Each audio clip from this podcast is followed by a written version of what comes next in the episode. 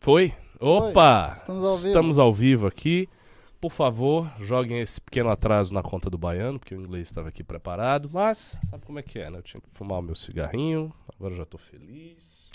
E mais E é um maravilhoso aí. dia no MBL News. E estamos nós aqui para comentar o debate. Você chegou a assistir o debate? Assisti plenamente. Assistiu o debate todo também. Vamos comentar o caso aí do Tarcísio, essa espécie de segunda facada, né? Ver o que, que isso vai implicar. E principalmente, minha gente, principalmente, nós vamos falar do sétimo congresso.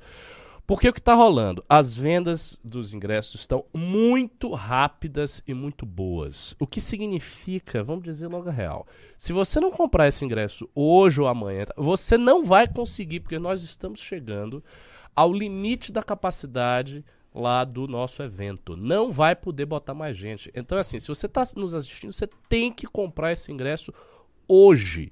E vamos repetir o que, que vai rolar eh, no nosso congresso. Sétimo congresso é talvez o mais importante da história do MBL, acho que tirando o primeiro, né? Sim. É, porque é o congresso onde a gente vai redefinir os nossos rumos diante do que ah, vai acontecer no dia 30. Ah, essas eleições, para mim, elas já têm um resultado. Eu não vou dizer que certo, porque nunca é certo, mas um resultado cada vez mais provável. Provavelmente a gente verá o retorno do PT aí. E isso muda muita coisa para toda a direita e para nós também. Por quê? Porque PT de volta é uma nova luta, é o- outro jogo, são novas críticas, é ver o que a esquerda está fazendo, enfim.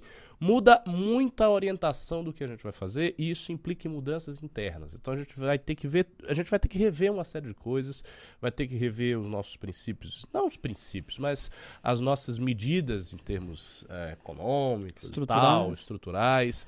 Ah, a gente vai ver como é que vai ser a academia da agora em diante, né? Que já teve dois anos aí de academia, vamos entrar no terceiro.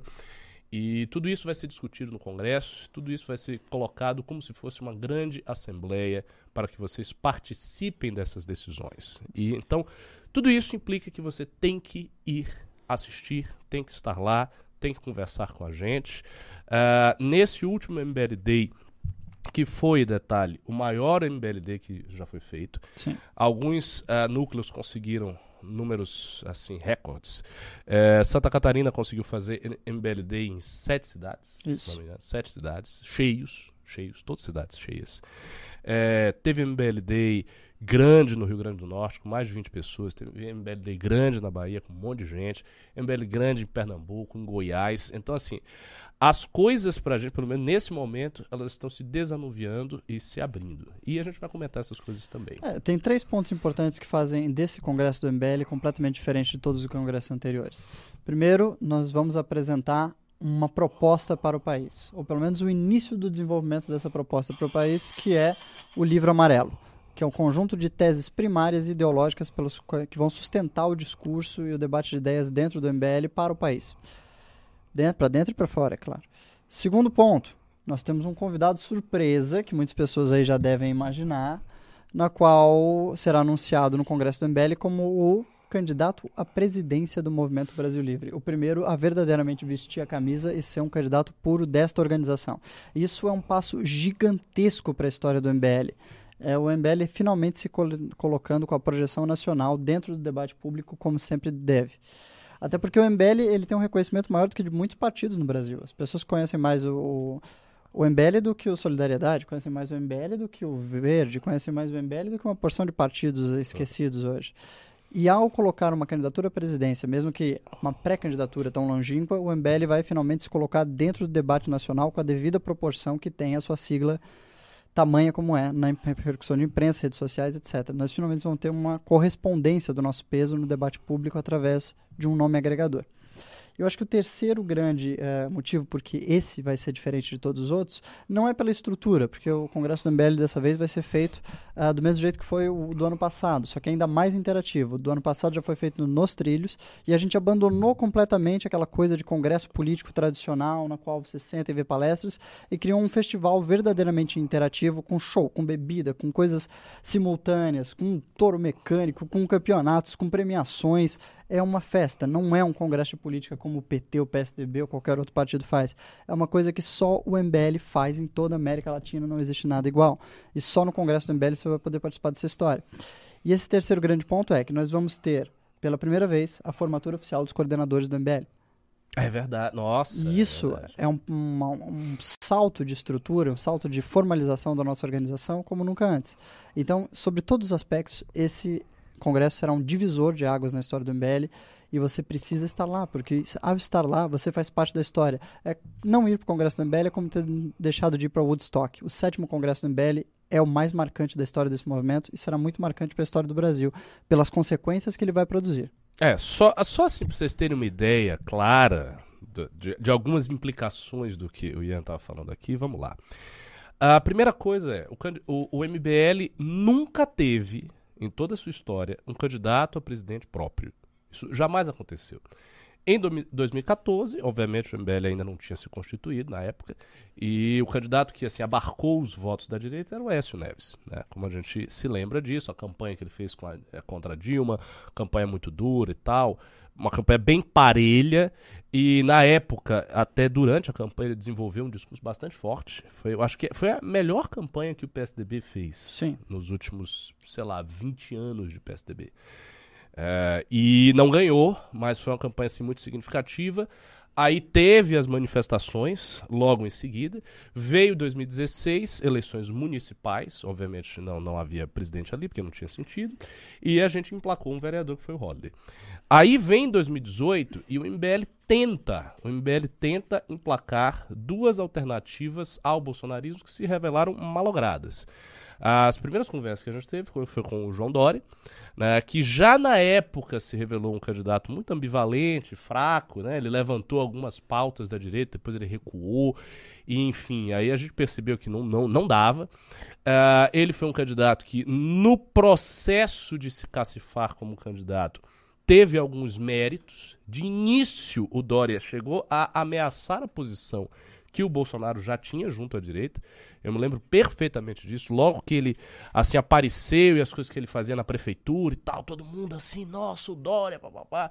E ele teve uma projeção nacional grande naquele período, mas essa projeção realmente se diluiu e no fim das contas o Dória se revelou assim, um candidato fraco, um oportunista e terminou até saindo da política, né? Deixou a carreira política dele agora, já que ele também não conseguiu emplacar como candidato à presidência ness- nessas eleições, eleição tão polarizada.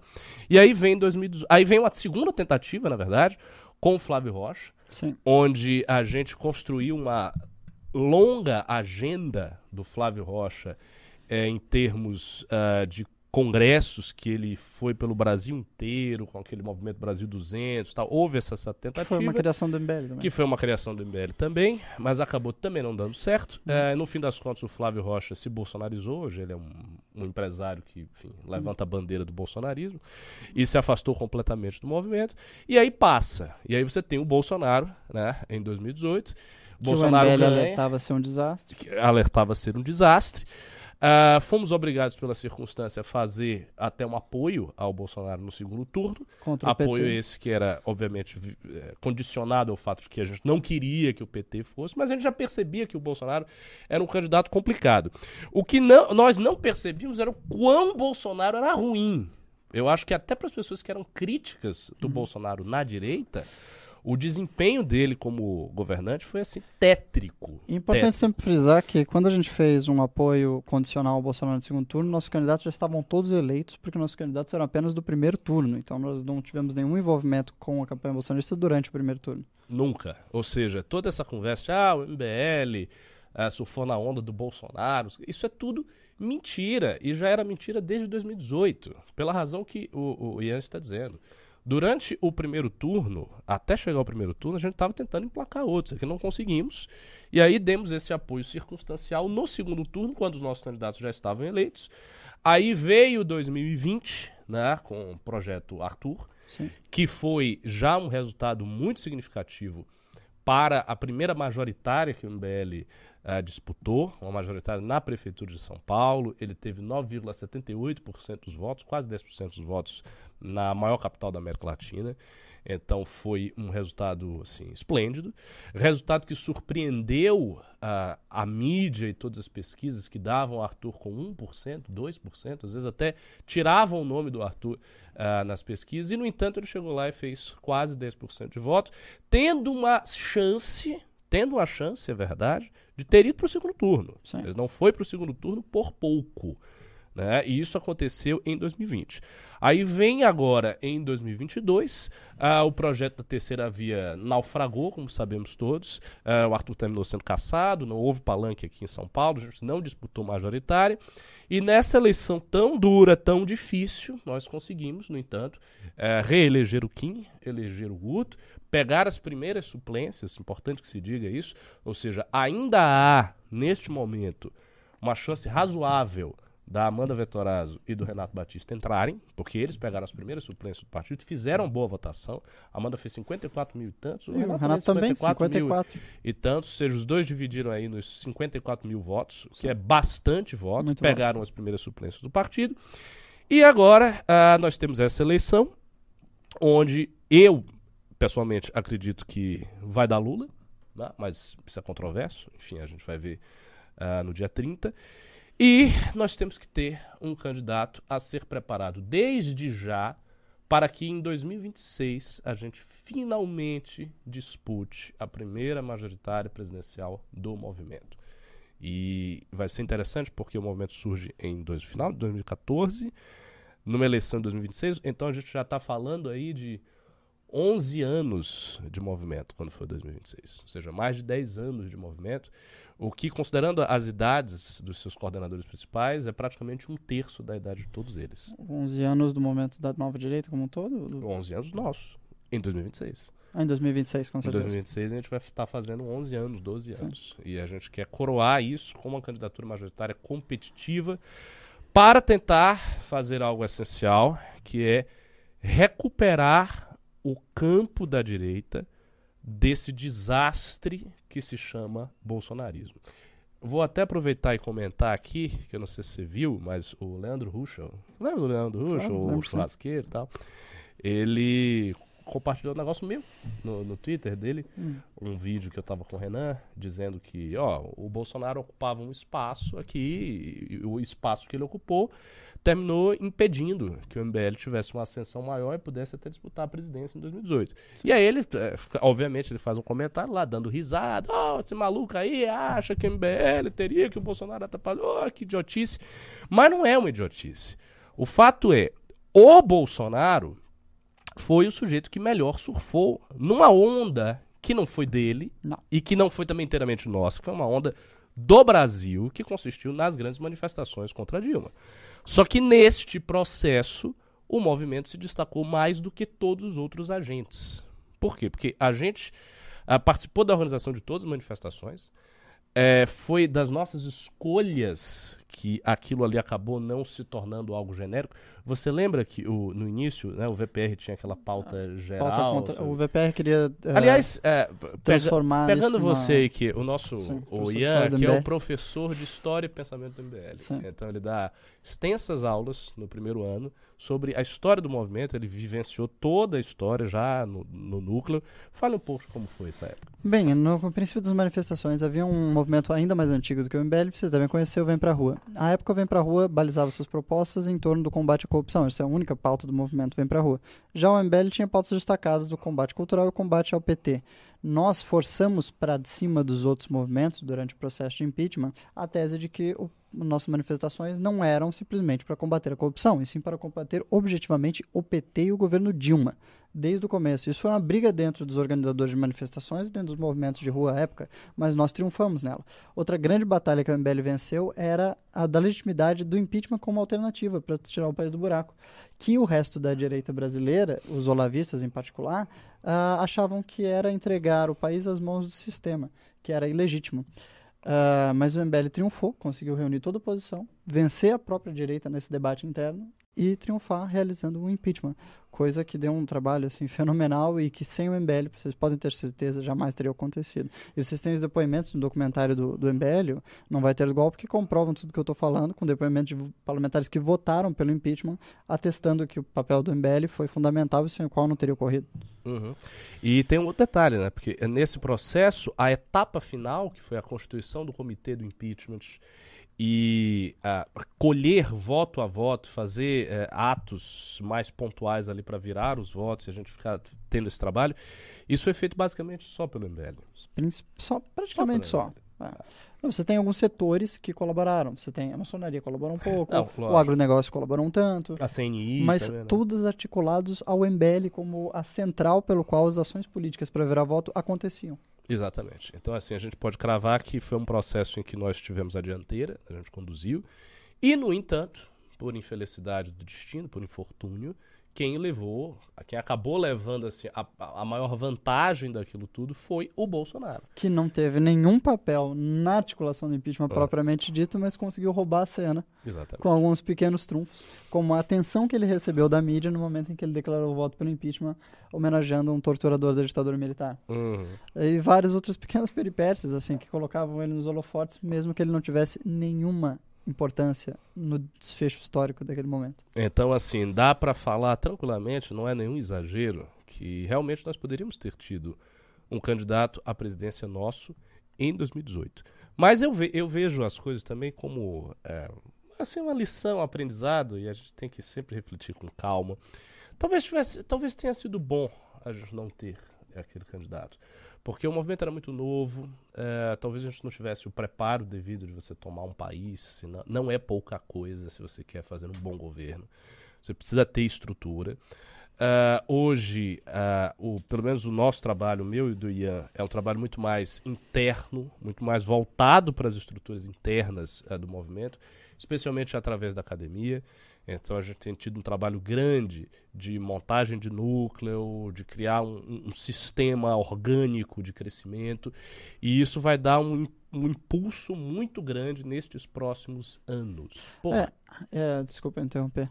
É, eu e o Ricardo aqui trabalhamos no, no fundamento do projeto, no, nos alicerces que permitem que essa organização permaneça estruturada. Diferente dos porta-vozes que são candidatos, que falam com as massas, nós falamos só com vocês só para quem está dentro do MBL. Mas nosso trabalho é aquele trabalho interno que deixa os alicerces bem prontinhos e firmes para que haja um palco sobre o qual os nossos porta-vozes e candidatos possam ser promovidos, eleitos e o trabalho do momento possa continuar se engajando. Mas desculpa me interromper. Então, uh, e qual, qual é o nosso horizonte? Nosso horizonte agora é fazer com que esses núcleos que estão aí constituídos cresçam bastante, que eles consigam se profissionalizar, Uh, eu recebi uma notícia que me deixou bastante feliz. O pessoal de Goiás vai ter um escritório, agora eles conseguiram. Conseguiram um espaço doado, lá a galera de Goiás conseguiu. Tem uh, um rapaz que vai assim constantemente, tem um outro que vai constantemente, ou seja, eles vão ter uh, duas pessoas para tocarem o escritório profissionalmente, né? E isso é uma coisa fundamental. A Santa Catarina já tem o seu escritório e já tem uma pessoa que toca as coisas, que é o Alisson. Uh, inclusive, depois eu vou fazer o parêntese aqui do, da, caravana. da caravana deles. Uh, o Paraná está com o escritório, que foi o do Bétega, então, assim, vai, vai, vai se manter aquilo ali. Uh, tem a perspectiva de ter escritório no Rio de Janeiro e agora Goiás vai ter o escritório. Ou seja, são quatro, quatro núcleos do MBL que já tem um escritório, ou um deles, no caso do Rio de Janeiro, que vai ter em breve um escritório. Então, a tendência é fazer com que desses quatro apareçam mais dois, apareçam mais dois, e a gente chegue a 12, 15 escritórios uh, daqui a um, dois anos. Eu acho que em um, dois anos a gente vai ter que ter 12, 15 escritórios já montados. Uh, nós vamos também ter o desafio de criar um meio de manter esses, esses lugares todos. Então, hoje, os núcleos estão uh, arrecadando dinheiro de uma maneira muito informal, assim, com, uh, de, uma forma ainda um, um, tanto quanto amadora, mas a gente vai ter que unificar toda essa doação de forma a, a, a capitalizar todas as bases do movimento.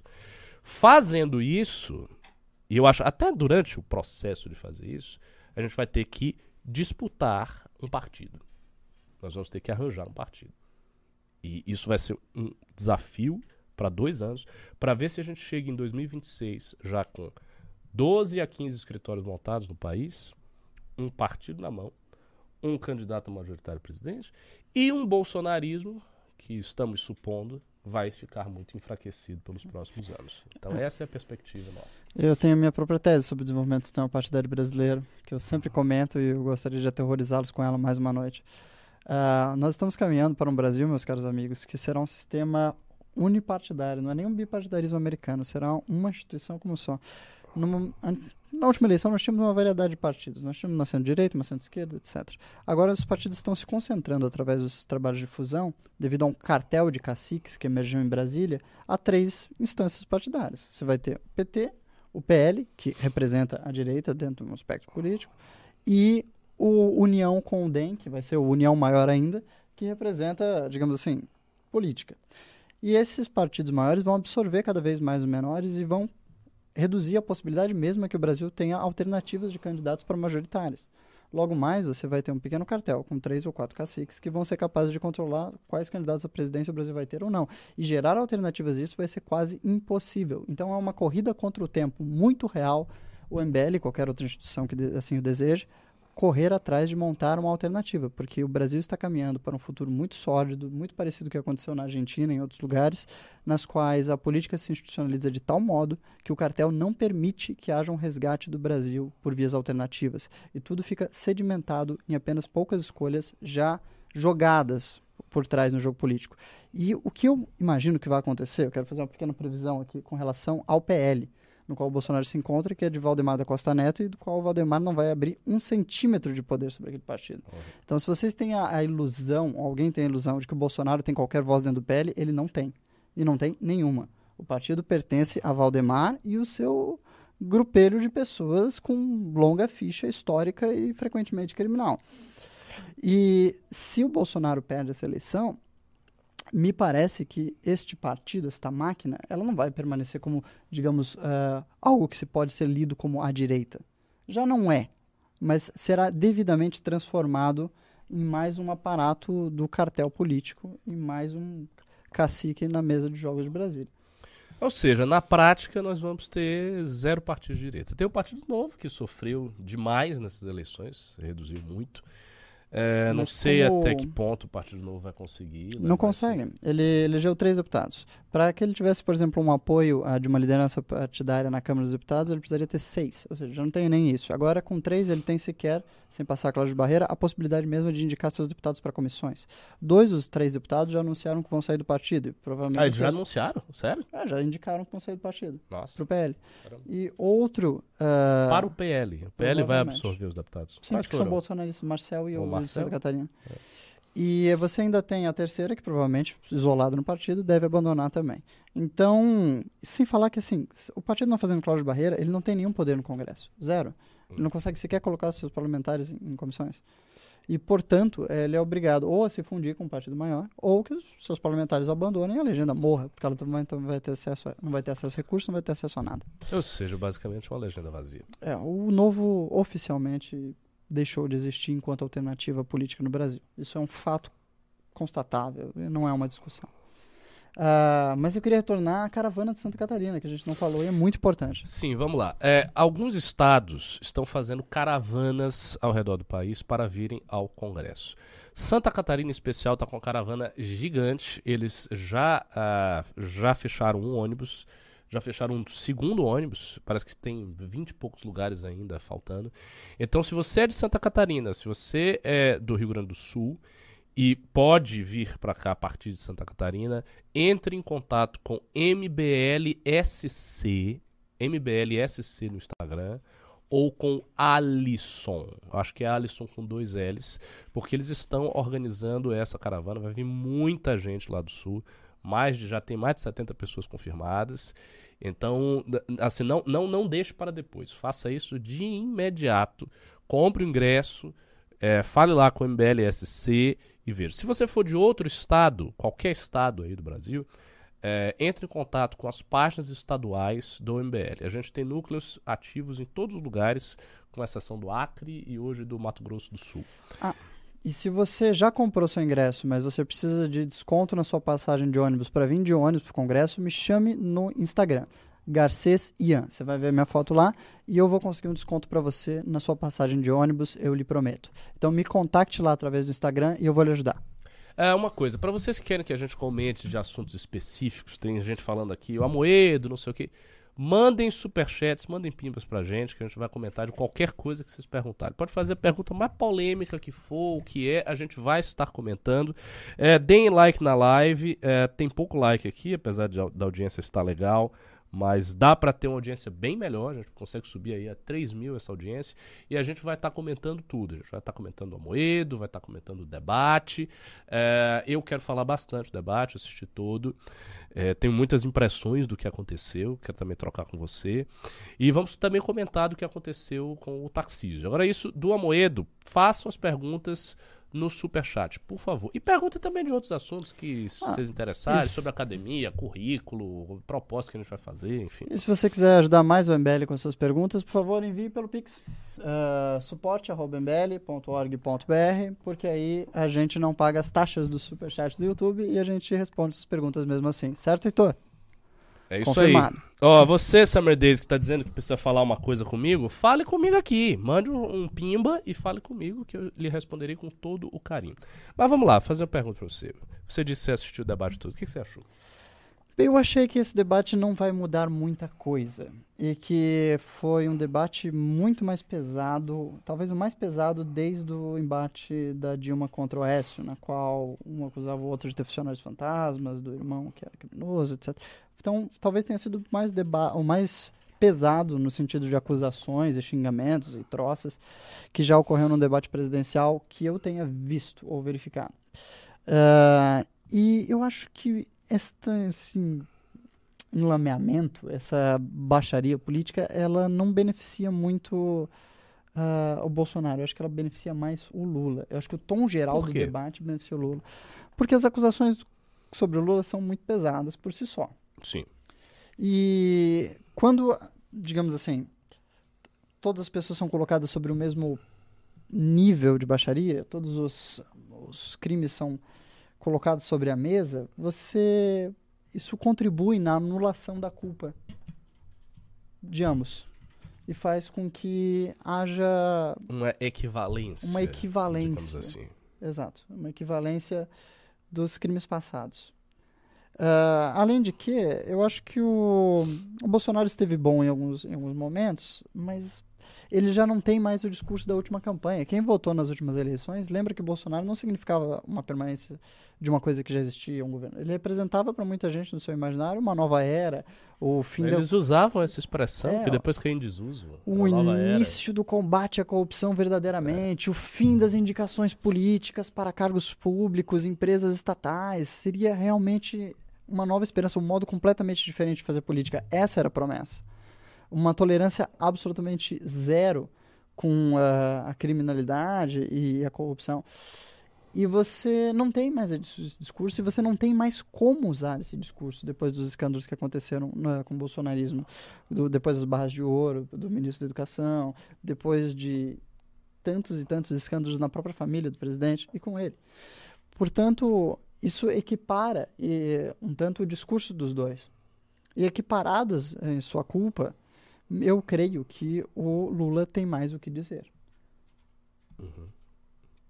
Por que tem mais o que dizer? Como assim? Porque o governo dele foi mais próspero. Sim. O dele, é claro, não o da Dilma. Que foi um catastrófico, foi o pior governo em todos os índices econômicos que o Brasil já teve. Mas o dele em si, seu primeiro e segundo mandato, foram mais prósperos objetivamente do que do Lula e ele tem mais conquistas a serem anunciadas. E é. eu acho que ele tem um, um, reconhecimento público por parte de camadas baixas uh, mais pobres da população em várias regiões que uh, sentem esse resgate a um período de prosperidade. Não, eu senti isso muito claramente no início do debate. Aquele, aquele primeiro bloco onde eles se confrontaram e o Lula começou a fazer algumas perguntas objetivas que o Bolsonaro saiu assim pela tangente de uma forma bem óbvia, que era aquela pergunta sobre educação. Quantas universidades você construiu? Quantos institutos federais você construiu? E o Bolsonaro saiu tal. Porque ele não fez. É, é, essa é a realidade. Ele não fez. Ele não construiu nada. E sempre que o Bolsonaro falava das realizações do governo dele, era a pior parte. Então, assim, para o Bolsonaro, todas as perguntas que envolviam comentar o seu governo eram perguntas ruins. Porque é um governo ruim. Esse é o ponto. É um governo muito ruim. É um governo onde o país não cresceu. E ele estava sempre alegando, não, mas eu peguei uma crise econômica muito grande, mas eu peguei uma crise econômica. Ele falou da pandemia e tal. Mas, assim, é, é óbvio, ele herdou realmente um país, mas ele não herdou também uma crise tão aguda. Porque a gente tem que se lembrar sempre que a crise mais aguda que Dilma legou foi amortizada pelo governo Temer. Então, o Bolsonaro pegou um governo de um governo após um governo de transição. Então houve um governo de transição e o Bolsonaro pegou o país. E quando ele pega no início, as promessas que foram feitas e as perspectivas que foram colocadas na mesa eram perspectivas muito animadoras. O Paulo Guedes falava, falou várias vezes, não, eu vou ter que errar muito, vou ter que fazer muito absurdo pro, pro dólar ficar mais do que 5 reais. O Paulo Guedes é, é o maior charlatão que eu já vi em qualquer instituição econômica do Brasil. O, o Paulo Guedes, ele prometia, né, no começo da campanha uh, passada, do, quando ele ainda era candidato a ministro da economia, hum. que ele iria resolver o problema da dívida pública vendendo os imóveis da União. Quem não se lembra disso? Bem, talvez a maior parte dos espectadores não se lembre disso, mas ele prometia aos quatro ventos que todo o problema da dívida pública brasileira seria resolvido definitivamente com a venda dos imóveis da União. Nada foi resolvido. A dívida pública está muito maior do que jamais foi. Uhum, uhum. Então é um, é um sujeito assim sem nenhum lapso possível de credibilidade. É uma figura abjeta no Ministério da Economia. Uhum. É um charlatão. Isso é absurdamente um charlatão. É, eu, eu, eu, lembro disso. Ele, ele prometia essas coisas, prometia, enfim é, que o, o, real ia ser quase pareado com o dólar. Ele prometia, ele prometia muita coisa e nada disso foi cumprido. E a, as coisas que o governo fez, por exemplo, o, o ponto que o, o, Bolsonaro mais levantava no debate inteiro fala de realização dele foi o auxílio. Sim. Esse foi o ele melhor só ponto. falou do Esse auxílio. Foi o melhor ponto dele. Ele só falava do auxílio. Então não porque o auxílio, porque a gente deu o auxílio, porque o auxílio, porque o Bolsa Família era pouco, mais o auxílio, mas assim. Ou seja, a única coisa que o Bolsonaro teve a apresentar de significativo no governo dele é um auxílio para os mais pobres, que ele nem queria dar. Detalhe, detalhe ainda por cima, ele nem queria dar. Quando o auxílio foi proposto, o Bolsonaro era contra. Depois, de forma retroativa, ele deu, e aí, de forma retroativa, ele pegou os louros para si e disse: Isso aqui é meu. Especialmente quando ele percebeu que a popularidade dele estava crescendo entre as classes mais baixas e ele estava tendo um índice de rejeição um pouco menor. O melhor ponto dele do fez. debate, disparadamente, do ponto de vista da acessibilidade de muitos eleitores ao redor do Brasil, foi a comparação que ele fez, obviamente descontando a inflação, poder de consumo e todos os possíveis uh, números, de que, obviamente, o Bolsa Família no período Lula era menor do que o auxílio em números absolutos hoje. Então, e ele cavalgou com isso durante o debate. Esse é. foi o principal ponto dele. E, assim, claro, ele tinha um grande trunfo, e aí eu acho que no último bloco de confronto, porque teve dois blocos de confronto, né? No primeiro, o Lula ganhou com facilidade, falando de escola e tal, mostrando que ele não tinha entregue nada, e entrando na questão da pandemia. O Lula falou várias vezes, ficou puxando o Bolsonaro pro corner falando de pandemia, não, porque morreram 700 mil pessoas e 400 mil pessoas não teriam morrido se você tivesse comprado a vacina rápido e você ficou dando risada da pandemia fazendo pouco caso, que é tudo verdade. É, essa é a realidade. O Bolsonaro fez pouco caso da pandemia durante muito tempo. Teve várias declarações. Lula poderia, inclusive, ter pego pego um papel e começado a falar todas as declarações. Ah, não sou coveiro, não sei o quê. Ah, o, o brasileiro é, nada no esgoto, né? Foi uma coisa, uma coisa dessa. Teve, teve, várias declarações. É só uma gripezinha e tal. Só que no segundo bloco o Lula se deu mal. Por quê? Porque o Bolsonaro puxou o assunto para a questão da corrupção.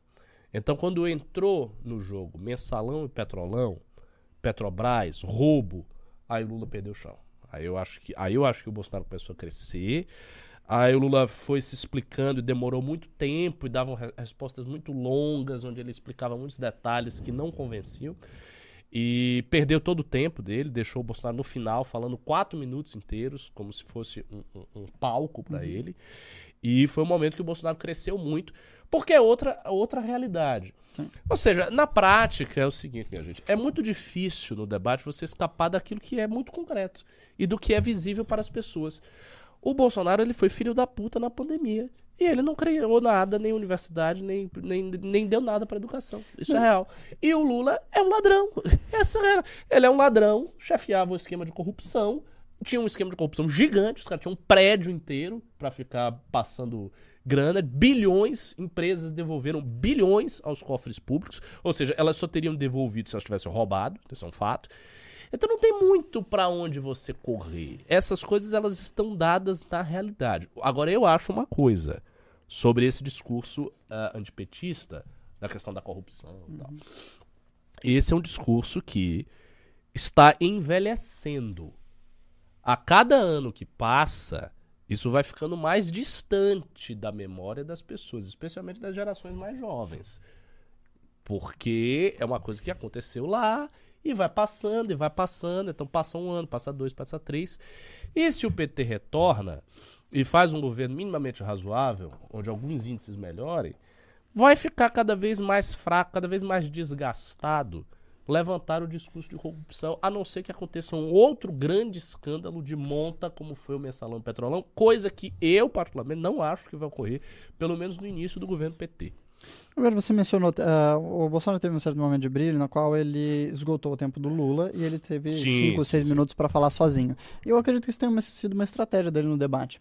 Até porque ele ficou gerando certas interjeições para que o Lula respondesse Uhum, e se alongasse falando para que sobrasse tempo para ele isso. concluir o bloco sozinho.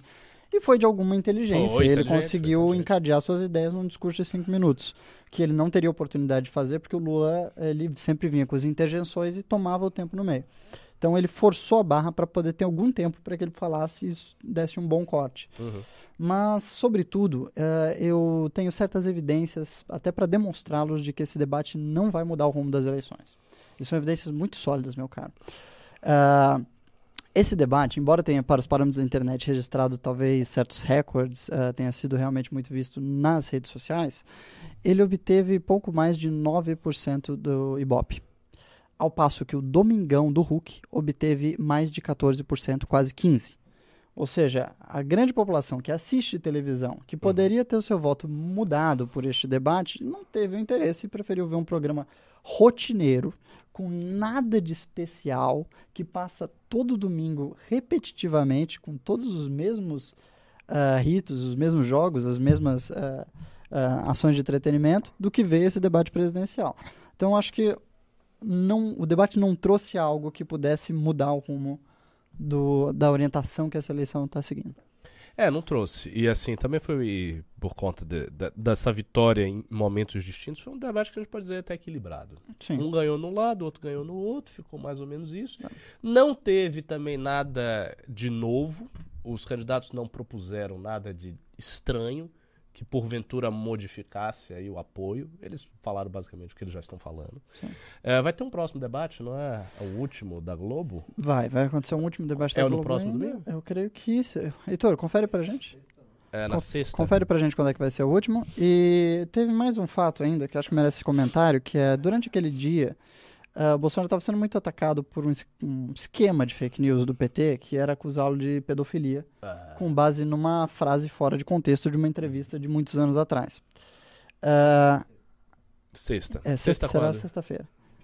28? Sexta-feira, 28, o último debate à presidência do segundo turno. E o Bolsonaro até agiu de forma inteligente, falando sobre isso, ele abrindo esse tema durante o debate para que o, o Lula não o atacasse por essas vias. Não que eu acho que o Lula teria forçado a barra e atacado ele por esse ponto. Mais ou menos. O Lula fez algumas alusões, mas ele não falou a palavra pedofilia nem nada disso. Sim. Ele falou: Ah, pô, você deve estar preocupado que teve que abrir uma live aí uma da manhã, não sei o quê. Você sabe o que, que Hum. é? Ele Entendi. jogou essa. Para desequilibrar o oponente sem Isso, baixar pra o deixar- nível de exatamente. ter que falar sobre uma fake news que a sua própria Isso, equipe isso. inventou. Eu- Eu, acho que ele fez exatamente isso que você está dizendo. Ele queria fazer o Bolsonaro perder um pouco o chão por conta do que ele disse. O que, obviamente, é uma fake news. Aliás, eu até fiz um, um tweet no meu Twitter pra quem puder, aí siga aí. Ricardo Underline MBL no Twitter. Tenho estado muito ativo no Twitter. A única rede social que eu estou ativo. E esse, esse tweet, ele teve uma boa. Teve quase mil curtidas. É, o. Lula usou alguns artifícios, assim, bem malandros no debate. Por exemplo, ele acusou o Bolsonaro de ter sido acusado 36 vezes no TSE por fake news, ao passo que ele teria sido, sei lá, acusado oito vezes. Mas todas as acusações, vencidas ou não no TSE, são propostas pelo próprio PT. Então eu Lógico. te processo 100 vezes e digo, ó, você foi processado 100 vezes. Sabe, é, havia muita malícia no modo como ele colocava os argumentos, mas é natural, né, num É. debate como esse. Então, eu, eu, fa- eu falei no Twitter o seguinte: é todas as acusações moralistas que estão circulando por aí são falsas. Né? Sabe, o, Nicolas não é gay, o, o, o- Lula não vai Bolsonaro fechar não a é igreja, canibal nem pedófilo. o Bolsonaro não é canibal, ele não é pedófilo, o Ciro não bate mulher. Não, não tem nada disso, cara. E a, a gente tá vendo, assim, uma eleição que é marcada por mentiras grotescas sendo espalhadas pelos dois lados, que qualquer pessoa minimamente razoável vê que é forçado. Você achar que, ah, o Bolsonaro é um pedófilo. Porra, ninguém acha isso. Ou o, o, É um o. Lula vai fechar igrejas. Olha só, o Lula vai fechar igrejas. Ele vai fechar igrejas. Os caras governaram 14 anos e não fecharam uma igreja. não, sem, Ele vai chegar assim, eu cheguei, agora as igrejas estão fechadas, bota um decreto aí, fecha tudo. sem Pelo amor falar de que um movimento fundador da, do PT, da esquerda brasileira, de base. foram as comunidades religiossas, o movimento Paz e Terra da Igreja Católica. Tá, mas daqui a pouco ele vai dizer que ele vai fechar as evangélicas. é absolutamente Ele impossível. vai chegar lá, assim. bater na Ah, porta do templo de Salomão e, mandar E fechar. nenhum político teria esse poder. É inconcebível que você vai bater, lutar contra 40 milhões de brasileiros evangélicos e você vai permanecer do poder de Dentro alguma de uma forma. estrutura democrática, sem o apoio das Forças Armadas. É ridículo, assim. É absolutamente ridículo impensável. É, mas os caras estão assim, os caras estão aí, estão dizendo tudo que é absurdo. Daqui pra eleição a gente vai ver mais umas 4, 5, 6 fake news. O Janones virou o produtor oficial de fake news do PT, Sim. o que assim é pra, no meu entender, um fim de carreira triste pra ele.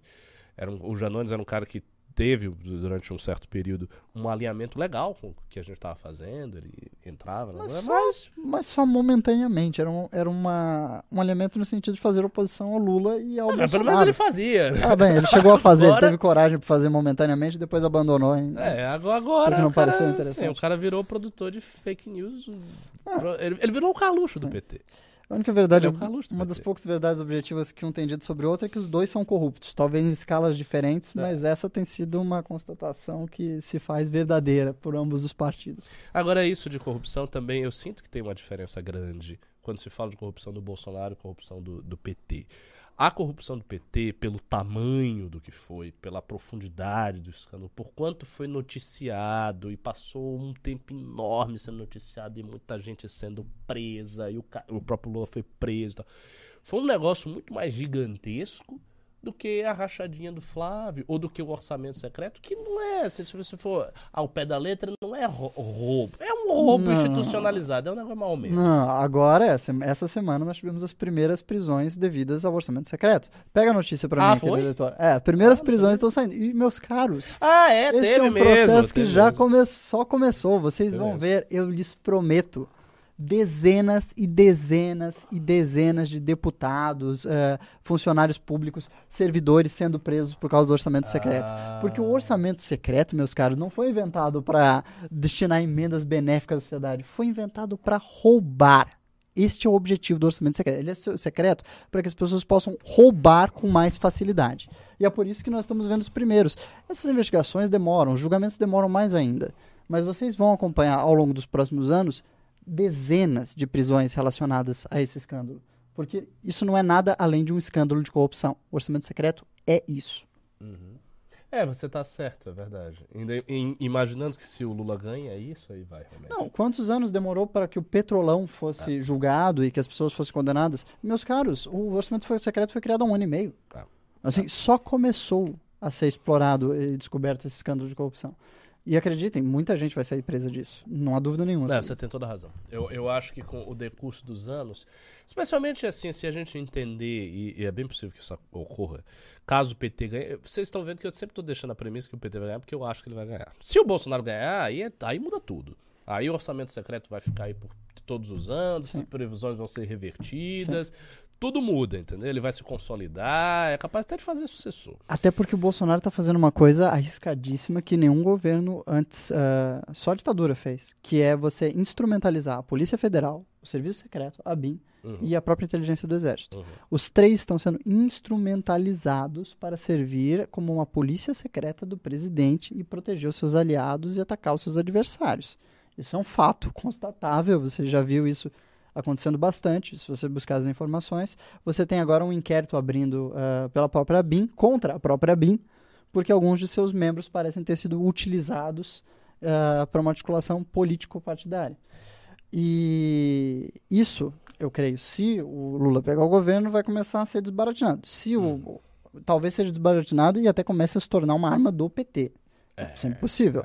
Ele ameaçou, você viu no debate? Sim. Ele ameaçou o Bolsonaro? Ameaçou o Bolsonaro. Sim. Duas vezes. Ele falou da PGR e do sigilo. Ele disse: quando eu chegar, o sigilo vai cair. Se eu quer, a PGR vai investigar. Então tem, já, já tá Não, as chances são muito altas. Tanto é que o Temer, não à toa, em seus discursos para empresários, políticos e autoridades no Brasil, está falando já em criar uma grande articulação para que o presidente Lula, se eleito, conceda ah, anistia para o Bolsonaro. Ou seja, o Temer, que é sempre aquela águia política que nos bastidores constrói muitas alternativas, já está trabalhando nisso. Mas aí é que está. Por que, que ele faria isso? Ah, você lembra quando, por exemplo, começou a se articular o impeachment do Bolsonaro e começou a haver uma chance? Lembro. E aí o lembro. Temer foi lá e. Sim, Pã! mas era do interesse do PT não ter impeachment do Bolsonaro. Sim, e era do interesse do PMDB também, naquele É, momento. Ok, mas a questão é por que, que o PT vai ter interesse em preservar o Bolsonaro depois de ganhar as eleições? O PT, na perspectiva do, do PMDB, desculpe, ela é sempre assim, multi-orientada. Uhum. Ela é uma perspectiva holística, quase. O PMDB é aquele partido do centro do centro do Eu centro. gosto de ver você falando do Não, PMDB com seus olhos brilham. Eu adoro, eu adoro a história do PMDB. Assim, o PMDB, ele é ao mesmo tempo um dos maiores problemas do Brasil e ao mesmo tempo sempre foi uma das suas maiores soluções. Alguns dos melhores governos que o Brasil já teve foram do PMDB. É, Quem, Michel e Itamar. quem instituiu o Plano Real e nos tirou da inflação do pós-ditadura foi Itamar Franco, não foi o FHC. O FHC era o ministro da, da ministro da Relações Fazenda. Internacionais, depois da Fazenda. Ah, e ele contribuiu, assim como vários outros políticos e autoridades, até o Ciro trabalhou no, no plano Uhum. real. Mas o governo que levou à frente foi o governo de Itamar. Poucas pessoas reconhecem isso, mas o PMDB é aquele partido que está sempre no meio de tudo. E quando o negócio vai desgringolar completamente, ele entra em jogo e segura a barra. E quando o negócio está indo bem, ele entra em jogo e atrasa um pouco. entende? Ele é o partido âncora do país. Ele fica no meio, nada sobe, nada baixa. Ah, tanto é que é o partido com mais vereadores, mais prefeitos, ele é um partido assim cheio de raízes pelo Brasil. E eu creio que é sempre do, do interesse do PMDB estar aliado a tudo ao mesmo tempo. Manter o equilíbrio. Manter o equilíbrio, exato. Tanto é que o PMDB, por exemplo, em Santa Catarina, o PMDB é de esquerda. Não, é dire- direita, desculpe. No Rio Grande do Sul, o PMDB é de esquerda. E em cada país ele tem uma orientação diferente. E essa orientação sempre é É ambivalente. com engraçado que você já tornou o. PMDB internacional, né? Não, o PMDB, meu cara, país. ele tá. O, o PMDB da Austrália, o PMDB do. Japão, Se o PMDB pudesse, ele abria uma, uma estancada. o imperador do mundo vai ser Michel Assim, Temer. em números absolutos, o PMDB ele está até reduzido em tamanho Tá. de deputados. Mas ele trabalha eh, principalmente com base. Então ele é mais um partido de vereadores e prefeitos. E nisso ele continua, é claro, muito forte. É, assim, eu acho que ele- o PMDB pode fazer a sua articulação, pode tentar preservar o Bolsonaro, mas não sei se o PT vai querer, não. Para mim, tem muito sentido o PT se valer do que aconteceu no governo Bolsonaro, até para tirar o holofote das suas próprias dificuldades. Vamos lembrar, Lula vai pegar um país que está todo quebrado, entendeu? Numa situação terrível, com benesses que o Bolsonaro enfiou aí, que ele não vai poder simplesmente tirar, com o auxílio que, que tá aí, que o PT não pode tirar, porque o PT já disse que não ia tirar, e vai ter que fazer um milagre econômico. Então, assim, a, a vida do Lula vai ser muito dura, especialmente no primeiro, segundo ano, caso ele ganhe. O que, que eu acho que vai rolar? Eu acho que eles vão pegar o Bolsonaro pra ser, tipo, boi de piranha, pra ser um objeto sacrificial. Não. Os caras chegam, ah, Bolsonaro aqui, Bolsonaro, mete a porra no Bolsonaro e vai ficar isso aí, cara. Eu acho que essa é uma possibilidade, mas eu tenho duas outras interpretações. Primeiro, eu acho que dar conceder anistia ao seu adversário político meio que o, o incrimina.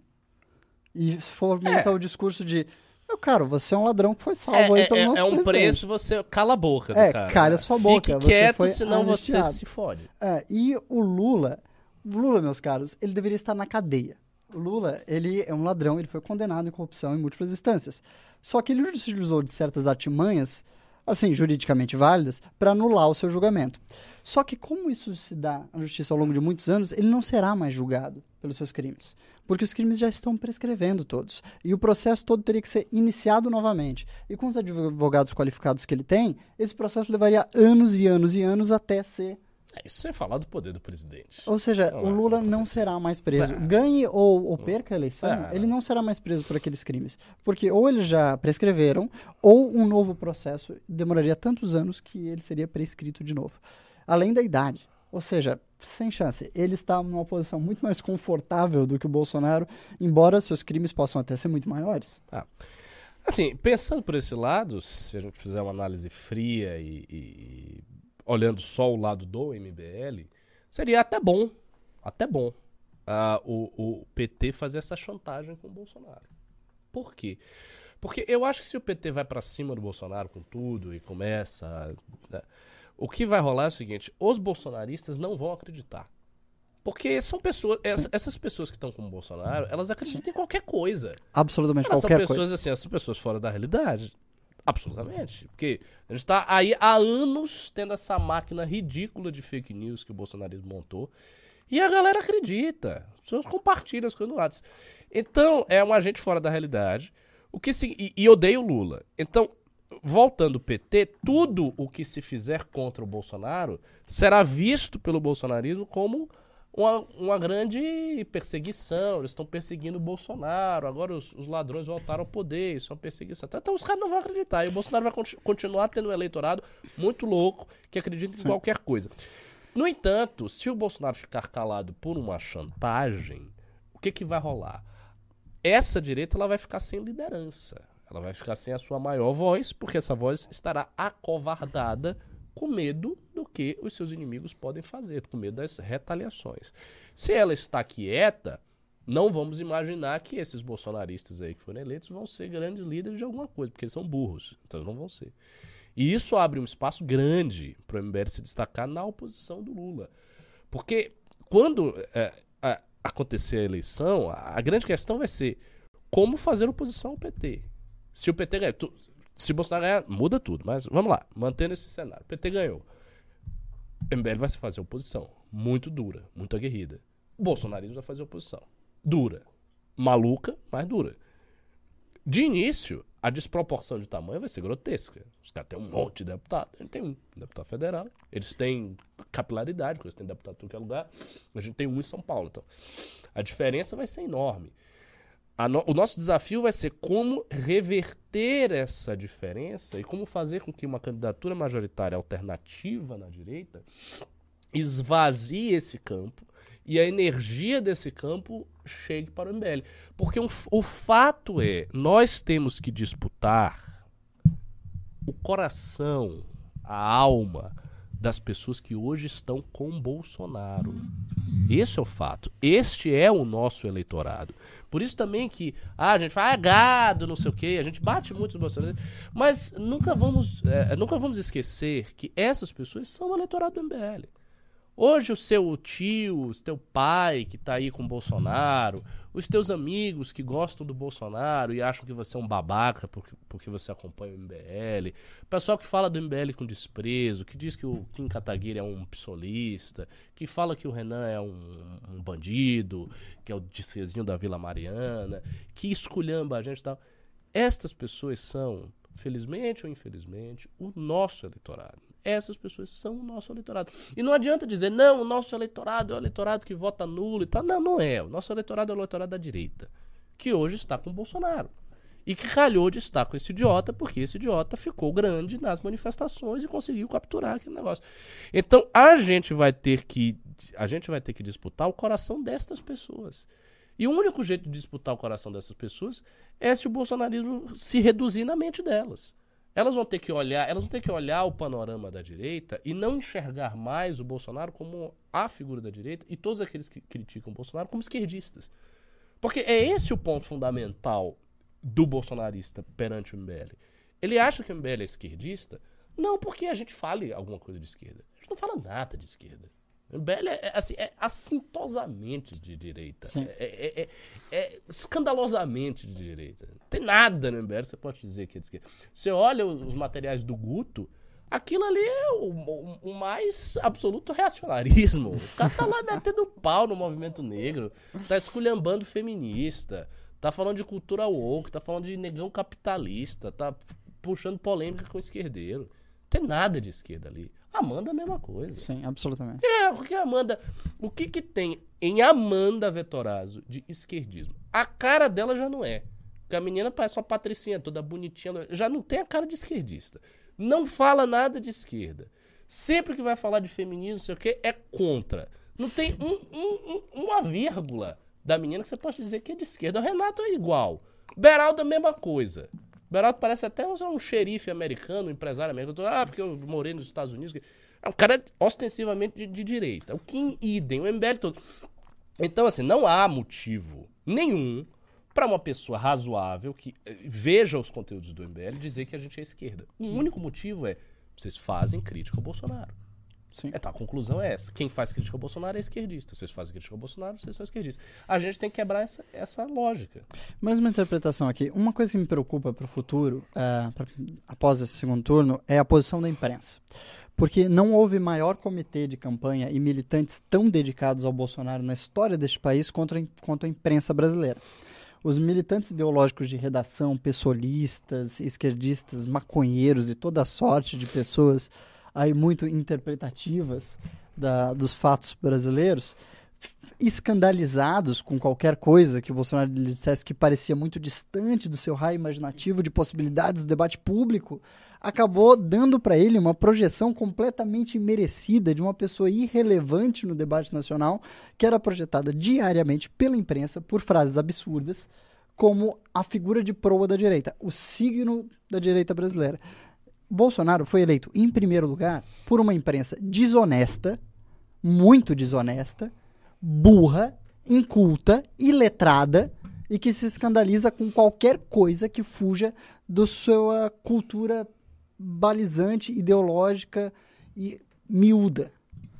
É então, a, a- a imprensa, me desculpe o termo, ela tende a voltar a esse papel. Porque eu acho que isso é Exato. incorrigível. E isso vai Incorrigível. continuar dando espaço para os bolsonaristas, mesmo após uma possível derrota do Bolsonaro. Mas isso dá espaço pra gente também.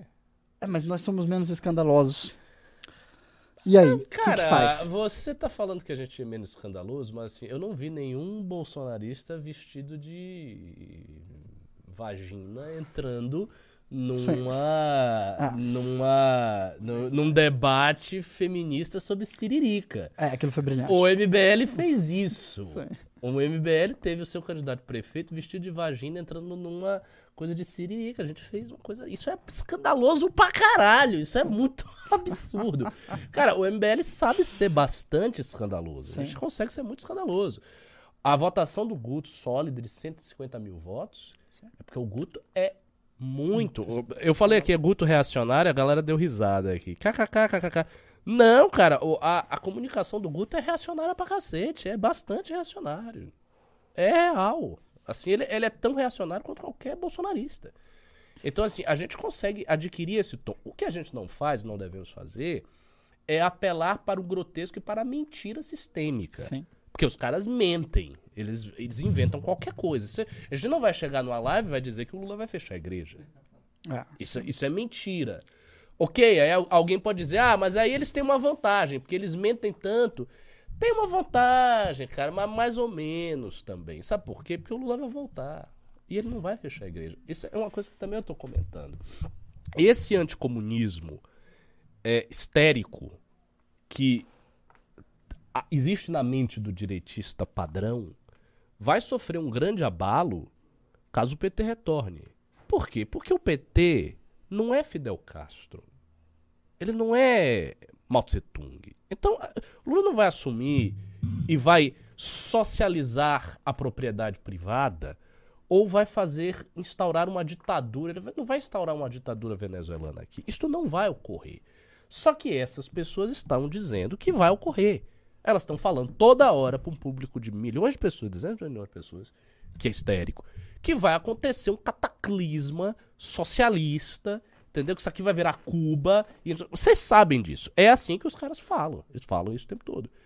Só que quando isso não acontecer, por mais que as pessoas sejam crédulas, por mais que elas estejam no outro mundo, di a disparidade, a dissonância para com a realidade vai ser grande também, porque os caras vão esperar que aconteça uma tragédia. Eu conheço bolsonaristas que estão para sair do Brasil, porque o PT vai voltar que estão para tirar o dinheiro do país, porque eles acham que assim, em seis meses a nossa situação vai para Argentina, Venezuela, que Lula vai dar o golpe, que Lula vai começar a perseguir militarmente as pessoas. Eles acham essas coisas. E isso não vai acontecer. Então, isso não acontecendo, o cara vai olhar assim, tipo, peraí, vai, cadê a Venezuela aqui? Sim, mas ao mesmo tempo as perspectivas gerais do Brasil são muito negativas. Ah, Nós é, temos isso, um é rombo é fiscal gigante que vai estourar na mão do próximo governo e vai ser, vai ser precisado fazer uma articulação muito forte e tirar o orçamento Deus sabe de onde para segurar os, os lençóis aqui, para segurar as pitangas. E qualquer governo que assuma, seja Bolsonaro ou Lula, vai pegar uma situação terrível, periclitante.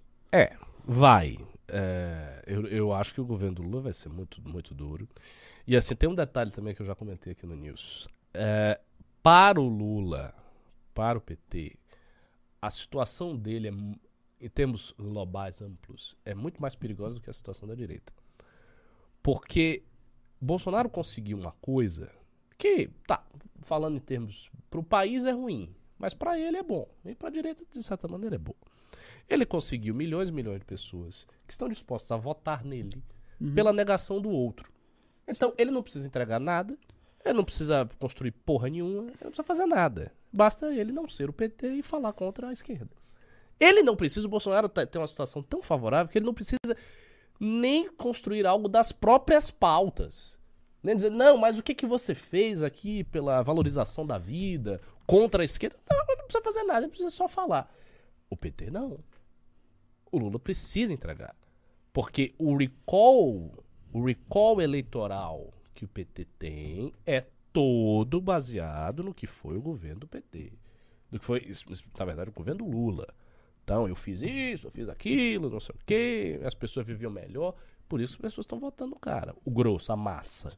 Tirando a galera de esquerda, que é pouca. É, então, em termos de militância, o Bolsonaro tem uma militância bem maior, o PT tem uma militância bem menor, embora muito mais organizada, e o PT tem uma base popular grande que vota nele porque ele entregou. Se o cara não entrega, aí, meu amigo, essa base popular, ó, vai embora rapidinho. É, uma coisa que uh, favorece ele e prejudica o PT é que uma, o, o antipetismo ganhou uma projeção tão forte durante realmente o governo Dilma. Tanto é que Dilma, quando tentou o Senado por Minas, perdeu vergonhosamente. Tipo, o antipetismo ficou tão consolidado nela é. que ele consegue um pouco se abstrair da, uhum. do enorme uh, negatividade ao redor do partido uh, que ficou configurada na Dilma. Isso lhe dá um pouquinho de ar para respirar, mas eu acredito que o antipetismo, o sentimento, ainda é mais forte do que o antibolsonarismo. Ah, é, também acho. Também Só acho. que isso não, não é tão determinante para a eleição, porque existe uma, uma enorme quantidade de pessoas, uma enorme fração da população que está ali, não é nem antipetista nem antibolsonarista, é só o povo querendo condições melhores de vida, etc, etc. É. Pois é, e para essas pessoas o governo precisa entregar alguma coisa. Sim. Então, para o Lula, a situação é delicada, porque ele tem que entregar alguma coisa. Mas vamos ler Pimba agora, que já é 8 horas. Tô, eu tô morrendo de fome aqui, vou, vou, ler um pouco rápido. E eu não vi vocês, vocês, A galera pimbou sobre o Amoedo. Vocês querem tanto que a gente fale. É, vocês querem tanto que a gente fale de Amoedo e vocês não. Oh! Nossa, obrigado. E vocês não pimbam sobre o Amoedo. Pimba é sobre o Amoedo que a gente fala, pô. Marcos Mesquita, do 20 reais. Salve, Bedros. Gostaria muito de ir no congresso desse ano e fazer parte do pontapé inicial da nossa subida ao poder. Mas estou com uma grana curta no momento. Se alguém puder me doar um ingresso, ficaria muito feliz. Então fica aqui o Marcos Mesquita pedindo doação para ingresso. Caso vocês queiram doar, é 225? Isso. Tá? Então, doem 225 pelo Pix e falem que vai para o nosso amigo Marcos. Suporte MBL. Cosmonáuticos doou 10 reais. Vocês viram a última do The Intercept? Rubinho Nunes, vereador de São Paulo, membro do MBL, destinou dinheiro público para as mesmas empresas que o vereador denunciado por corrupção Fernando Holliday. Sim, nós vimos isso, mas na própria matéria já está, digamos assim, a resposta do movimento. É, a gente não entra na questão das emendas de destinação de emendas, a gente nem, nem sabe, na verdade, de onde é que vem e tal. É, a gente vai ter uma conversa com o Rubinho para ver direitinho o, o que está acontecendo, e é isso. É, Arthur Miller doou 2 reais. Todo ano o Congresso é o melhor da história. é, faz parte da propaganda também. Você, vai, você quer o quê, irmão? Que eu chegue aqui e diga, não, o Congresso, entendeu? Vai ser uma bosta. Esse Congresso, o sétimo Congresso, não tem nada de relevante, entendeu? É, é uma merda, é um Congresso mais um chato, que nem já foi todos os anos. Então não vá. Só uma coisa, pessoal, que a gente ainda não pediu. Senta o dedo nessa live. Por favor, você está assistindo até aqui? Senta o dedo nessa live, bota o seu joinha, o seu clique, o seu legal, o seu ok, para a gente conseguir aqui angariar o máximo de público e faça o seu pix, o seu superchat. Vamos responder. Uh, o Saitama, nosso grande Saitama aqui do 20 reais. Isso foi o que me levou a dizer: bom, é um sacrifício enorme, seria oposição no dia seguinte, mas hoje terei que votar no número 13. Bom, Saitama está aí lulando nesse chat. Não faça isso, cara. Vote no nulo. Vote no nulo. Não. Não vote em alguém que você sabe que é um ladrão filho da puta só porque o outro é um bosta. Não é legal. Se você for votar em alguém que pelo menos você diga o seguinte: não, esse cara é um pouco melhor. Porque, assim, tipo, o menos pior entre, sei lá, o lixo e o lixo radioativo é, é muito ruim, entendeu? Se você vo vota uma coisinha, assim, por exemplo, eu votei numa candidata que eu não acho grande coisa no primeiro turno, a Tebet. Mas eu vi a Tebet um pouco melhor. Eu sabia que ele ia apoiar o Lula depois, mas votei nela. Mas assim, votar no Lula contra o Bolsonaro é muito, é muito pesado, né? Sidney Pérez do 2790. Eu que mandei mensagem hoje para ambos, hein? Ricardo, sobre minha ideia de Danilo Gentili fazer torneio para arrecadar assinaturas. Então, vai ter muitas novidades nesse sentido. Nando não quer saber o que é cultura woke. Talvez ele não conheça. Falaram que ele não sabia o que era cultura woke. Talvez a expressão, porque é uma expressão muito. Ah, ele certamente conhece o fenômeno. Tanto é que ele, com, é, ele comenta sobre várias coisas que acontecem dentro desse âmbito, desse espectro cultural. Talvez ele não reconheça o nome. O nome. A... Inclusive, a gente foi até alguém falou aí do pessoal dos memes, pra gente mudar isso, de não falar cultura woke, falar de ataque ao politicamente correto. Realmente as pessoas é. não sabem o que é cultura woke. E elas já reconhecem o politicamente é, correto. Politicamente correto, todo mundo sabe. Cute Animals do dois reais. Dá like pessoal, Decode Paradise do 5. O Amoedo precisa ser retirado do projeto. Então, aí alguma pessoa pimbou sobre o Amoedo. É, a declaração dele de voto ao Lula foi uma coisa que pe nos pegou a todos de surpresa. É uma declaração que eu particularmente considero lamentável. Absurda. Que, e ridícula também. E, Sem nenhum compromisso. Enfim, a declaração realmente muito ruim. É, acho que ele não precisava fazer isso. Ele foi um cara que manteve uma postura muito boa durante todo, todo esse período. Aguentou muita crítica de todos os lados, fez muita coisa. E para agora chegar a dizer, não, vou votar no Lula. Porque... Acho que assim ele fez, cometeu um grande erro, um grande erro. Ele pegou a trajetória dele dos últimos tempos e basicamente jogou no lixo. Né? Sabe-se lá por quê, não sei nem por que, que ele fez isso. É difícil entender. É, Hugo de Freitas Queiroz, do 5 reais. A verdade, para o MBL é muito mais interessante que o Lula ganhe. Só se o movimento considerar protagonismo não, cara, não é. Tem gente que tá falando, ah, é mais fácil o Lula. Não é, cara, porque o Lula pode perseguir a todos nós. Sim, não vai só perseguir o Bolsonaro, vai perseguir é, o MBL. Objetivamente, o Lula é mais arriscado para o MBL no governo do que o Bolsonaro. Com o Bolsonaro, de certa forma, a gente já sabe com o que está lidando. E sem falar que eh, nos coloca numa posição previsível e a previsibilidade é muito confortável a gente poderia, sem dúvida alguma, continuar crescendo o movimento nessas condições e com os prováveis rombos fiscais que o governo vai ter nos próximos anos, a nossa posição e com o desgaste natural de um segundo mandato fica muito fortalecida. Então, o caminho de uma reeleição do Bolsonaro pro MBL tá ótimo. É, uma coisa, um aviso que aqui uh, uma menina me lembrou aqui o seguinte: dia 22, agora no sábado, vai rolar a estreia da banda do MBL. Para quem não sabe, o MBL tem uma banda. Nós temos uma banda de rock que está se montando aí. E vai estrear dia 22 de outubro, às 11 horas, no Trip Food Vila Madalena. Então, quem for de São Paulo, vá para este evento. E se você quiser saber mais assim detalhes como eu vou e tal, entre em contato com o seguinte Instagram arroba M-I-Y-A, Miyashiro Mari. É meio complicado, você entendeu, né? Arroba Miyashiro Mari ou entre eh, em contato com a Thaís Beleze. Você procura lá no Instagram, fala com ela, diz: Não, eu tô afim, eu quero ir sábado na Vila Madalena, dia 22, às 11 horas. Tô afim de ver aí a banda do MBL. Fala com uma dessas duas, ok? É, inclusive, detalhe, eu vou estar lá tocando. Eu vou tocar nesse, nessa. É, vou tocar nessa estreia. Tocar violino com rock. Vou tocar três músicas lá que a gente fez um arranjo de violino com rock. Ou seja, se você quiser me ver tocar, né, apareça lá. E não, é, não é fazendo propaganda não, mas estou tocando bem, viu? Então vocês vão ter aí uma felicidade de ver uma coisa boa. É, quem tem, cadê, cadê, cadê, cadê? Ah, Amélia Lima dos 5 reais. Gustavo Lima, Leonardo, Zezé de Camargo, Ratinho, Chororó e outros cantores fizeram foram hoje no Planalto, fizeram live grande falando que vão lutar pelo 22. Ok, deixa eles. Eu, eu sou da seguinte opinião com os artistas que estão com o Bolsonaro. Não hostilizem. Não tem que hostilizar, porque no futuro esses artistas vão estar conosco. Sim, naturalmente. Ah, Paulo Roberto do 5 reais. Uma boa conversa, eu pedi desculpas pode trazer o Rubinho de volta para o movimento. Não deixem ele sair, por favor, precisamos dele. Bom, a gente vai ter que ver. Eu, eu falei na, na resposta anterior que o Renan vai conversar com o Rubinho, vai ter essa conversa, ver exatamente o que aconteceu. E vamos ver, né? Assim, é um- é, o Rubinho é um cara que tem uma trajetória de coisas que ele conquistou, de, de vereança, que é de, de fato extraordinária. Ah, Hugo de Freitas Queiroz doou 5 reais. Protagonismo: a vitória do Bolsonaro ofuscaria a oposição do MBL. Em 2026 teremos Tarcísio disputando. Eu acho que foi já do anterior. Uhum. É, é, veja, a- essa coisa. As, as duas opções oferecem riscos distintos. O risco maior do, do- do Lula e do PT é uma ofensiva grande contra a direita feita por um partido que é muito mais hábil do que o Bolsonaro. Sim. E o risco do Bolsonaro é ele estar lá, continuar atacando o MBL, jogar o país na, na confusão que ele está e, de fato, permanecer como um, um- objeto totêmico para a direita, impedindo outras alternativas de florescerem. De toda forma, tanto o governo Dilma do PT quanto o governo Bolsonaro tentaram inúmeras vezes destruir o MBL e nenhum obteve êxito. Então o MBL continuará aqui firme e sólido, combatendo ambos, vocês podem ter certeza disso. Nada nos deterá. Carlos Eduardo do 20 reais. Danilo Gentili fez bastante filmes. MBL tem propostas para cinema nacional ou audiovisual. Isso aí é com o senhor Alexandre Santos. Mas a gente pode né? fazer a propaganda aqui dos documentários. Não vai ter golpe, disponível no Amazon Prime.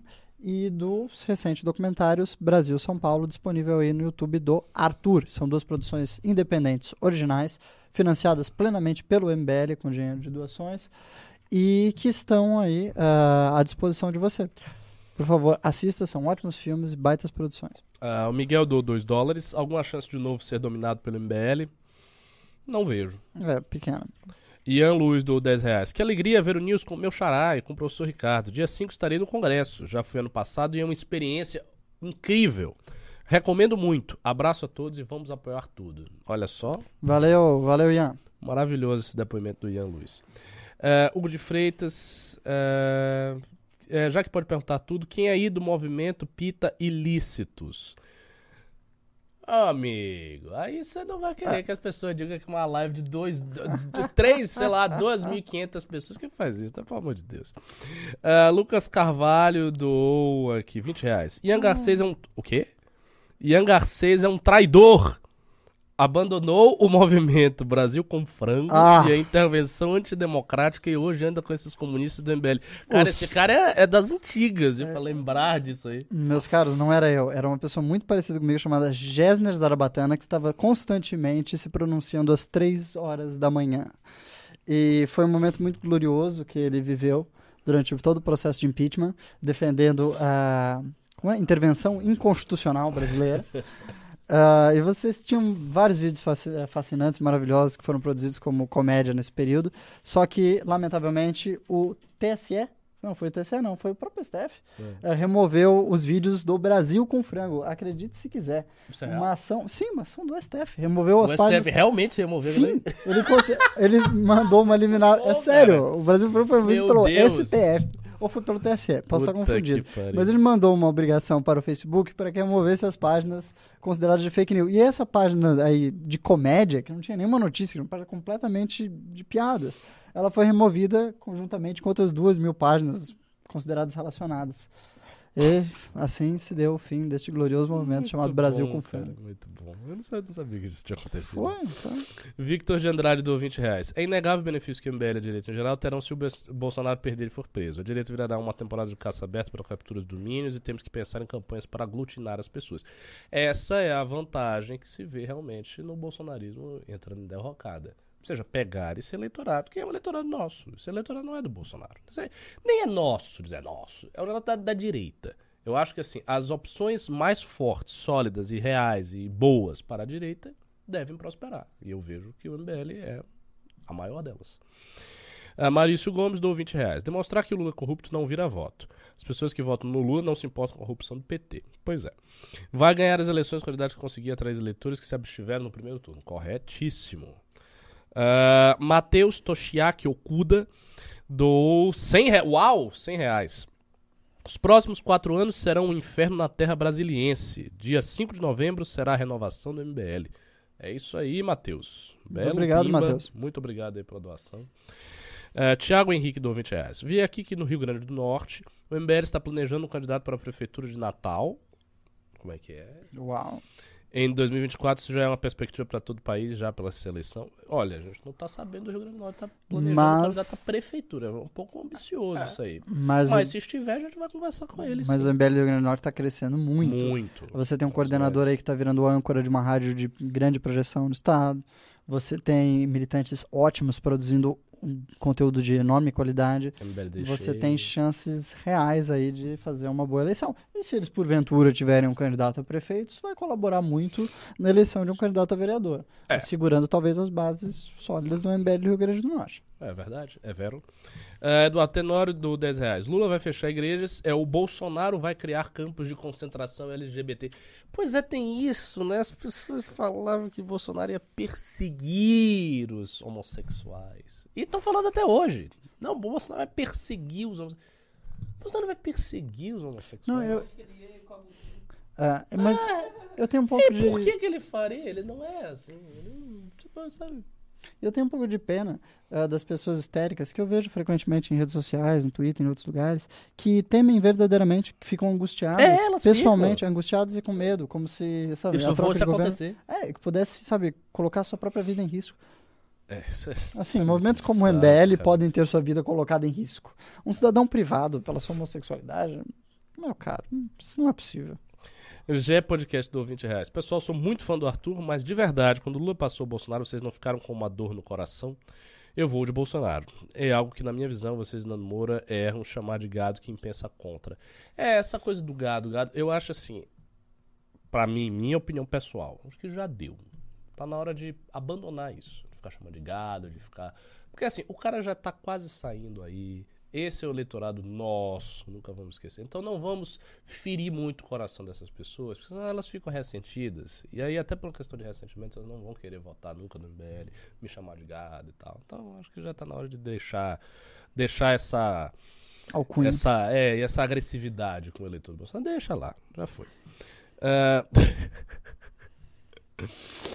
ah, Vinícius Santana do, dos Santos do 20 reais. Se o MBL pode salvar. Só o MBL pode salvar esse país. Depois dessa do Amoedo, tive mais certeza ainda. É, foi uma defecção bem feia, né? Mas assim, também não vamos criar nisso uma coisa assim, gigantesca. O Amoedo tá aí, né? Não, não sei qual é o motivo que levou ele a fazer isso. Não sei quais vão ser os próximos passos dele no eventual governo Bolsonaro. Nem sei se ele vai continuar na política ou dialogando É, com a política. Vamos Talvez ver, ele vamos tenha ver. Se ausentado. Uh, Rangel Strege do 10 reais. Minha prima de 10 anos disse que o Lula vai ganhar e morre. E morre depois de alguns dias. O que- O que esperar do cenário social que me entra isso aí? Ah, Mas como isso aí? Sua prima de 10 anos? A gente não vai fazer análise em Não, cima mas- da da sua prima de 10 anos, né? Tem, tem pessoas que argumentam aí, ah, dentro das interpretações futuras ah, do Brasil, Lula de vai que morrer. o Lula está velho e não conseguiria cumprir o mandato como um todo, nós teríamos um governo Alckmin.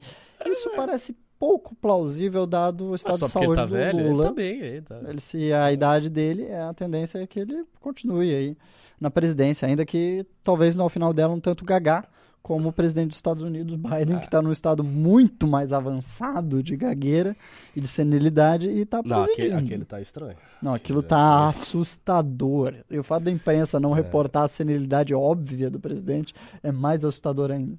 Não, e falar em imprensa não reportar, o que, que a imprensa está fazendo em termos de passar pano para fake news? Não, não, nunca foi visto isso como tá sendo. Os caras estão assim, descaradamente. Não tem uma matéria Sim. que fale algo do tipo: agências de checagem veem fake news da campanha do Lula, ou campanha do Lula se iguala a Bolsonaro em fake news.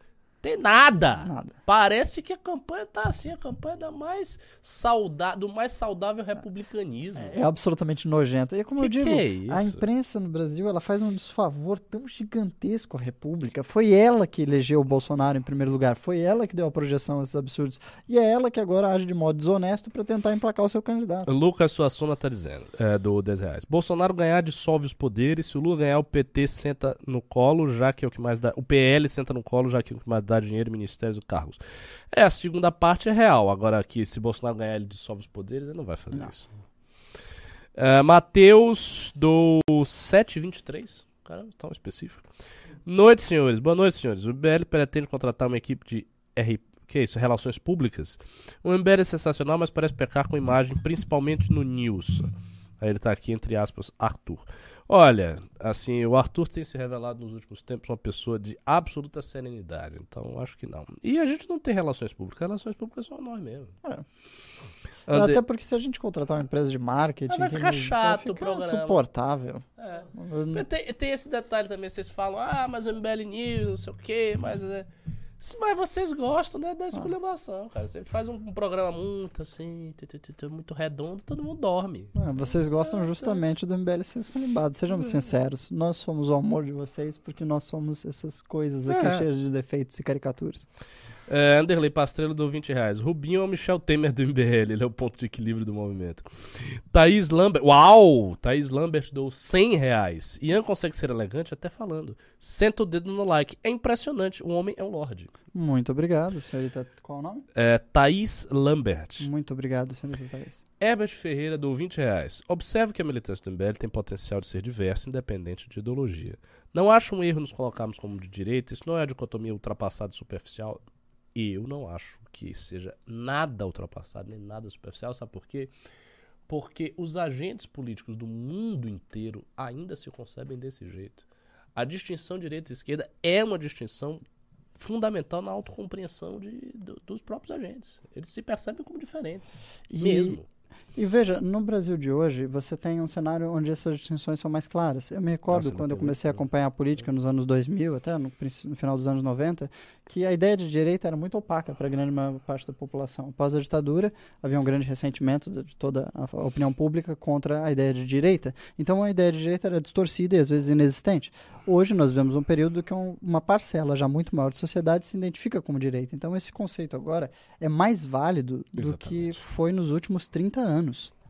Exatamente. exatamente. Ah, Ulisses Júnior doou 10 reais. O melhor momento do Movimento Brasil com Frango foi Gessner com a boia no espelho d'água do Congresso gritando: A Marinha está chegando para fazer intervenção. Nossa, os verdadeiros fãs do Brasil com frango cá estão. Meus caros, univos, vamos defender a intervenção inconstitucional brasileira. Assim, aquele momento ele era divertidíssimo, porque nós confrontávamos eh, ah, intervencionistas naquela época, fazendo troça deles, defendendo absurdos ainda maiores perante eles, Ah, tentando talvez a gente possa eles... voltar com ele. né? Vai, Ah, vai, o que, que vai acontecer? A pauta, ela perdeu muito do seu gás após. Agora, né? após. Mas, é, talvez esse movimento possa voltar a triunfar. Mas, de fato, a intervenção marítima do Congresso Nacional com uma boia foi um dos momentos áureos do Movimento Brasil com Frango. Quem teve a oportunidade de presenciar, eu creio, terá marcado na memória. Léo Araripe doou 10 reais. Acredito que a única chance de Bolsonaro ganhar será nas abstenções, pois Lula está bastante fortalecido, principalmente a- após a última onda de fake news. Concordo. O Bolsonaro vai ter que mobilizar muita gente. Mas ele tá fazendo isso? Ele tem essa força? Não sei. Vamos ver. O Wallace Oliveira do 10 reais. Tô com medo tremendo do MBL colocar o Almoedo como vice e isso virar algo que atrapalhe Danilo ser alternativa à direita. Pelo amor de Deus, não coloque o Almoedo como vice mais. Cara, depois da última Ah. declaração, realmente eu acho difícil. Não se preocupe, isso era só uma conjectura muitíssimo pouco provável e agora menos provável ainda. É. Então, Rock 10, 12, 5 reais. O Renan disse ao André Marinho que Danilo Gentili e Amoedo estavam conversando sobre 2026. O projeto ainda está na mesa. É, acho que Amoedo não, viu? É, Mas, Gustavo sobretudo, Belisário. A ideia central do projeto é juntar forças o suficiente para viabilizar a possibilidade mesmo de uma candidatura. Então, tenham em mente que, antes de tudo, nós precisamos agregar pessoas num plano comum. Uhum. E neste plano comum, seja qual for a posição, cabem muitas pessoas Sim. como Moedo, claro. Gustavo Belisário do 2790. Fui bloqueado no Insta do MBL, chamado de gado, só porque disse que Kim perderia votos. Votei em Kim Guto, mas o MBL como movimento decepcionou. É, qual é o seu nome? Gustavo Belisário. Mas vou decepciona falar por quê? porque o bloqueou, ele ficou chateado. Ah, por isso? Mas bem, veja, meu caro. eh, essas pessoas que em Guto defendem o que eles sempre prometeram, cumpriram todas as suas promessas de campanha, continuam muito fiéis a todas Mas as suas ele votou, pautas. ele votou no Kim no Guto. Ele tá dizendo que ele votou, mas ele, fala, ele foi bloqueado porque ele falou que o Kim perderia votos. Cara, é o seguinte, a gente recebe ataques, assim, de bolsonaristas, assim, numa quantidade oceânica que vocês não podem nem imaginar. Porque eu suponho que os perfis pessoais de vocês tenham, sei lá, se tiver muito, mil seguidores. A gente tem uma página de 700 mil seguidores. né? O Kim tem páginas gigantes. Então é uma quantidade absurda de ataques. O cara deve ter visto você dizendo, ó, o Kim vai perder votos, ele deve ter achado que você era um bolsonarista e te bloqueou. Foi por... Muito provavelmente foi por isso. Completamente acidental. Mas enfim, eu, eu tô vendo o nome aqui, Gustavo Belisário. Eu vou ver se eu falo com alguém. É, Wellington Mauro Mazzini do 21 reais. Vocês não acham que foi estratégia do Amoedo? Cara, se for estratégia, acho que foi uma estratégia bem burra, né? Assim, difícil de ver qual é a estratégia aí. Não há estratégia. Eu acho que foi uma. um- como é que eu posso dizer? Um, uma- um vilipêndio do espírito. É, vai, vai entender. Bom, terminou. Heitor, acabamos. Acabamos sem mais superchats, tudo certo?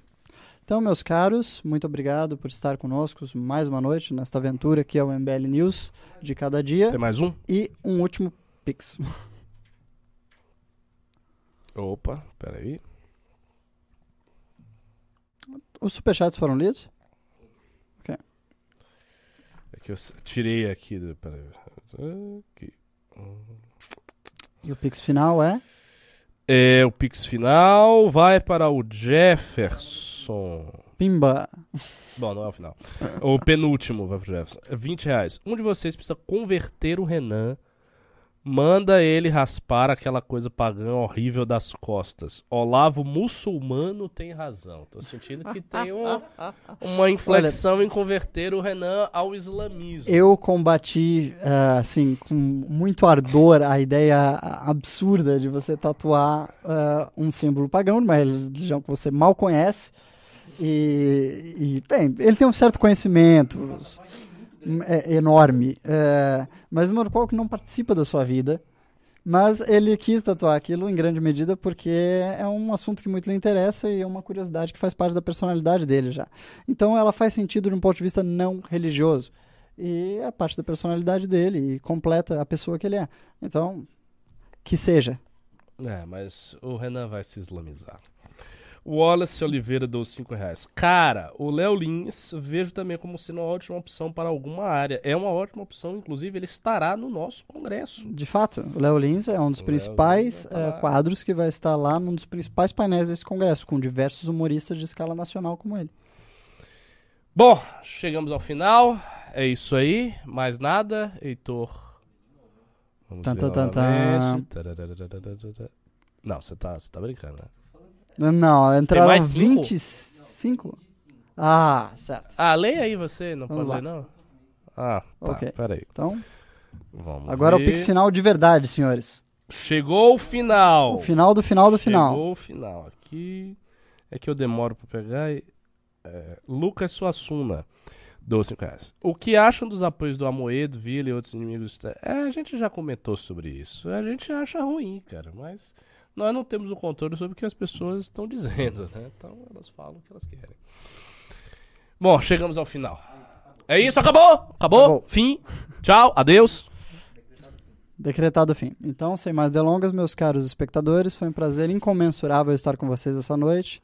Um grande abraço, um beijo do seu querido apresentador e espero vê-los com frequência aqui na audiência desse maravilhoso programa que faz o MBL News.